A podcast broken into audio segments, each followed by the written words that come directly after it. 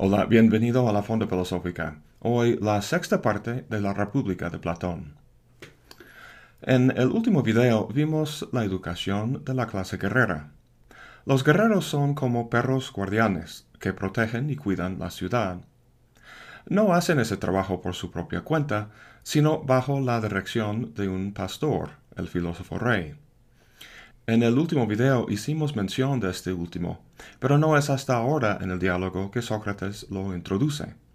¿Quién será el guardián, el que rige la ciudad?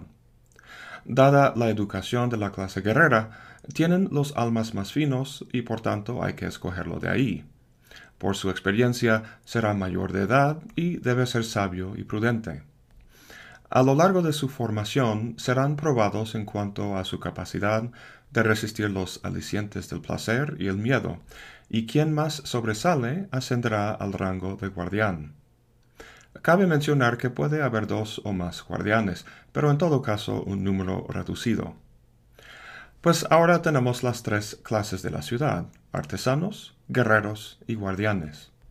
Pero falta algo muy importante para que la ciudad funcione tal como Sócrates espera.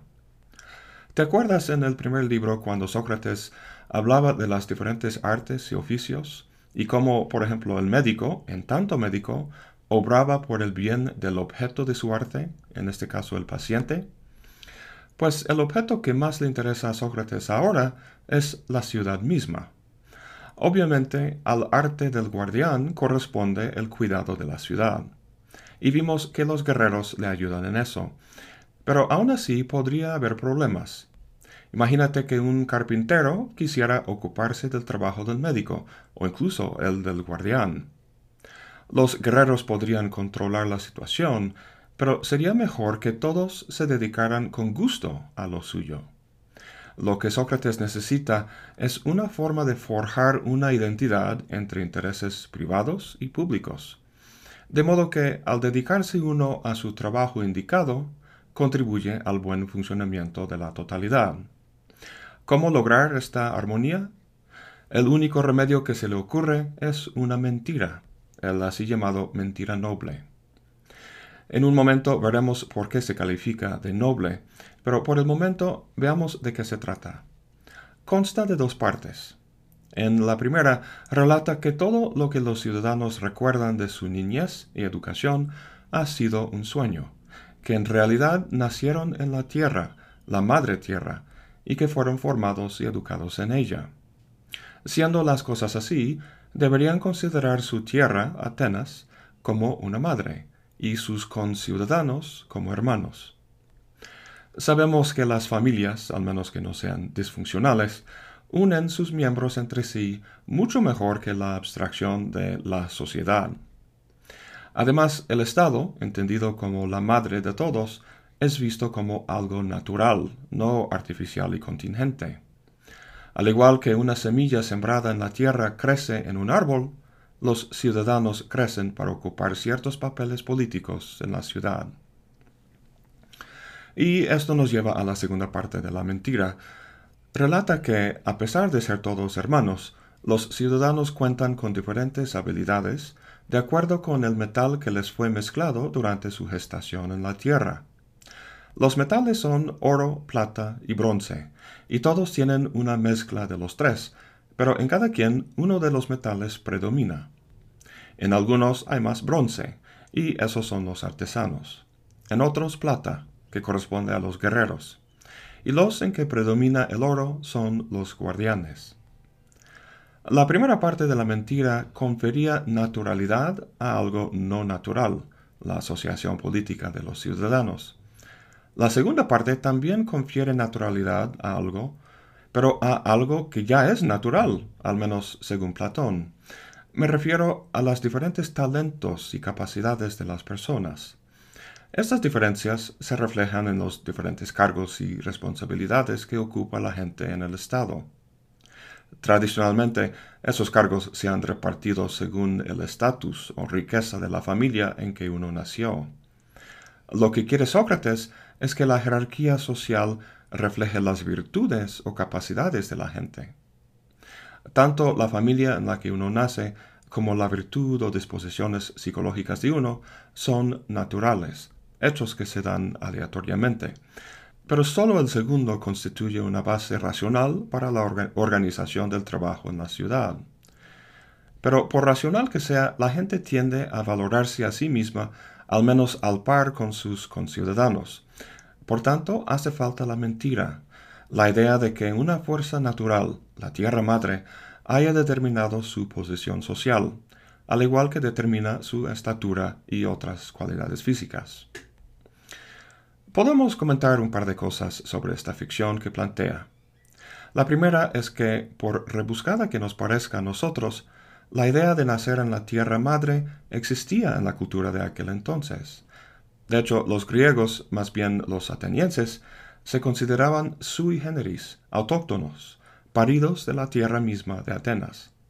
Esto se simbolizaba, de hecho, con una guirnalda de oro que llevaban en el cabello. Pero al margen de su credibilidad es el hecho de que es una mentira, o lo que Sócrates llama un pseudos, un mito. A lo mejor te parezca extraño que un filósofo como Sócrates mienta, pero para él una ficción es aceptable, incluso noble, siempre y cuando ilustre una verdad. Como dice Cornford, el principio que le guiaba era este. Un orden social no puede ser estable y armonioso al menos que refleje la constitución inalterable de la naturaleza humana tiene que proporcionar un marco en el que los deseos normales de cualquier ser humano encuentren suficiente alcance para satisfacerse. Un sistema social que prive o frustre cualquier grupo importante de deseos humanos será derrocado tarde o temprano por las fuerzas que ha reprimido, y mientras dura los distorsionará y pervertirá. Cierro la cita. Es importante entender que lo, que Sócrates plantea en este mito no es un sistema hereditario de castas, sino clases que corresponden a disposiciones naturales. De hecho, si los guardianes detectan que en un niño nacido de padres artesanos predomina oro, debería ser criado con padres de esa clase. Nos puede parecer asqueroso este sistema de transferencia de niños entre familias, pero está pensado para que un príncipe bobo no llegue al trono por derecho de descendencia. El último tema con respecto a los guerreros, que ahora son los auxiliares de los guardianes, es la forma de vida que llevan. Hemos visto que su educación les hace gentil con los ciudadanos y feroces con enemigos de afuera. Luego, la mentira noble se planteó como una forma de asegurarlo, de forjar, esta identificación del bien del Estado con el bien individual.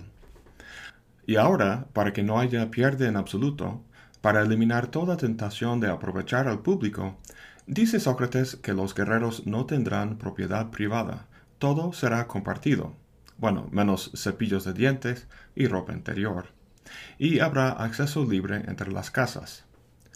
Es que si tuvieran casa y dinero propios, eso estimularía la parte apetitiva del alma y empezarían a competir con los demás ciudadanos por más bienes, y su trabajo de vigilar y defender se descuidaría.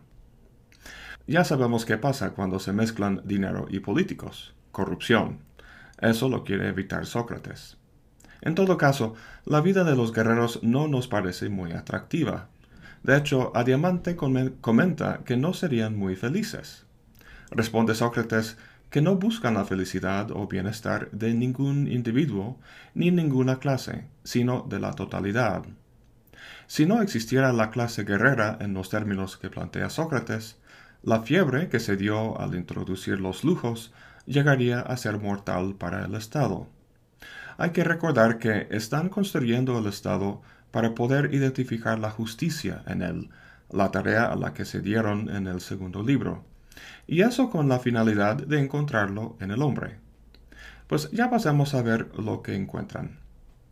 Con el cuidado que han tomado en elaborar las tres clases, Sócrates tiene la seguridad de que el estado que ha resultado es bueno. Siendo bueno, debe constar de las virtudes de la sabiduría, el coraje, la templanza o moderación, y como final la justicia. ¿Por qué estas virtudes y no otras? No da ninguna razón, pero tampoco la saca de la manga sin más. Estas virtudes eran comunes en la cultura griega en discusiones de este tipo. Empecemos, empecemos entonces con la primera en la lista. Una ciudad buena, bien guiada, debe constar de conocimiento. Obviamente los artesanos tienen mucho conocimiento, pero son conocimientos parciales y específicos, como vimos en el primer libro. El conocimiento del filósofo, en cambio, es general y abarca el bien de la ciudad en su totalidad. Como veremos más adelante, este conocimiento es producto de su captación de las ideas. El punto es que esta sabiduría se encuentra en la clase más pequeña, los guardianes. La siguiente virtud, el coraje, reside obviamente en la clase guerrera.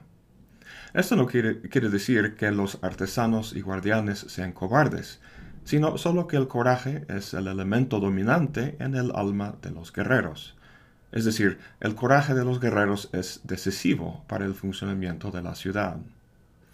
La tercera virtud, la templanza, no se limita a una sola clase, sino que consiste en una armonía o acuerdo implícito entre todas las clases con respecto a quién mandará.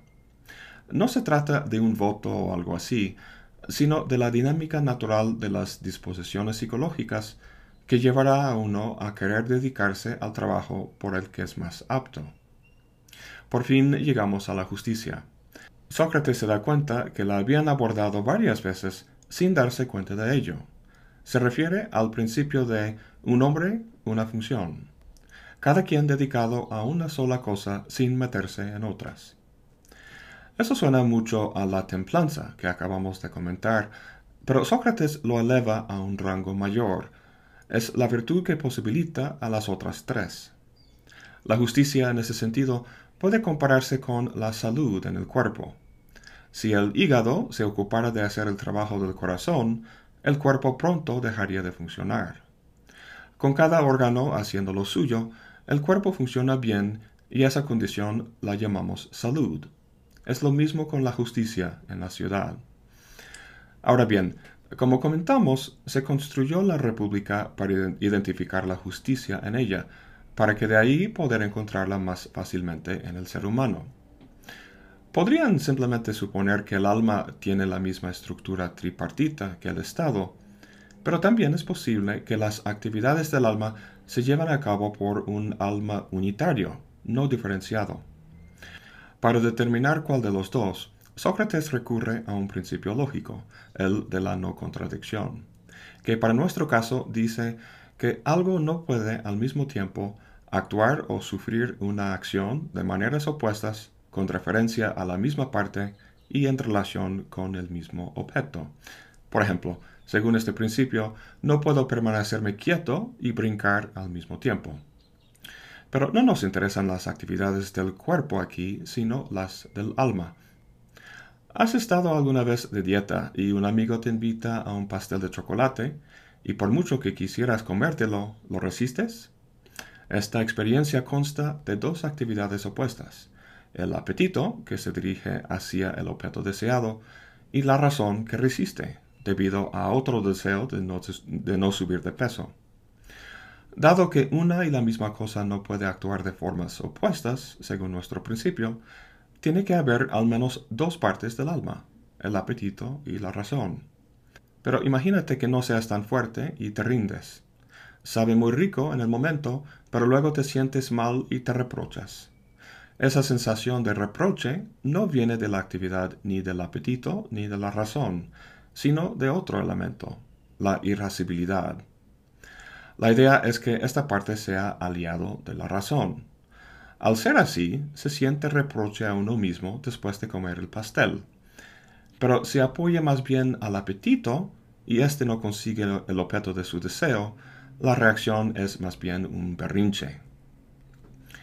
Habiendo establecido que el alma tiene la misma estructura tripartita que el Estado, las virtudes se reparten de la misma manera. La sabiduría y el coraje corresponden a las partes razonables y irascibles, respectivamente. La templanza a la armonía que se da al fijarse cada parte en su propio trabajo. y la justicia siendo el producto final de todo esto. En el primer libro, Sócrates y Polemarco estaban buscando la actividad que hace el hombre justo, pero sin éxito. El punto es que la justicia no es un modo de actividad, sino más bien un estado interior, muy parecido, como comentamos, al estado de salud. Pues estamos por llegar a la parte más conocida e importante de la República, una discusión de la creencia, el conocimiento, la realidad, las ideas, el bien y la famosa caverna que envuelve, explica todo en una maravillosa imagen. Como siempre, les agradezco su compañía el día de hoy. Hasta la próxima y buen provecho.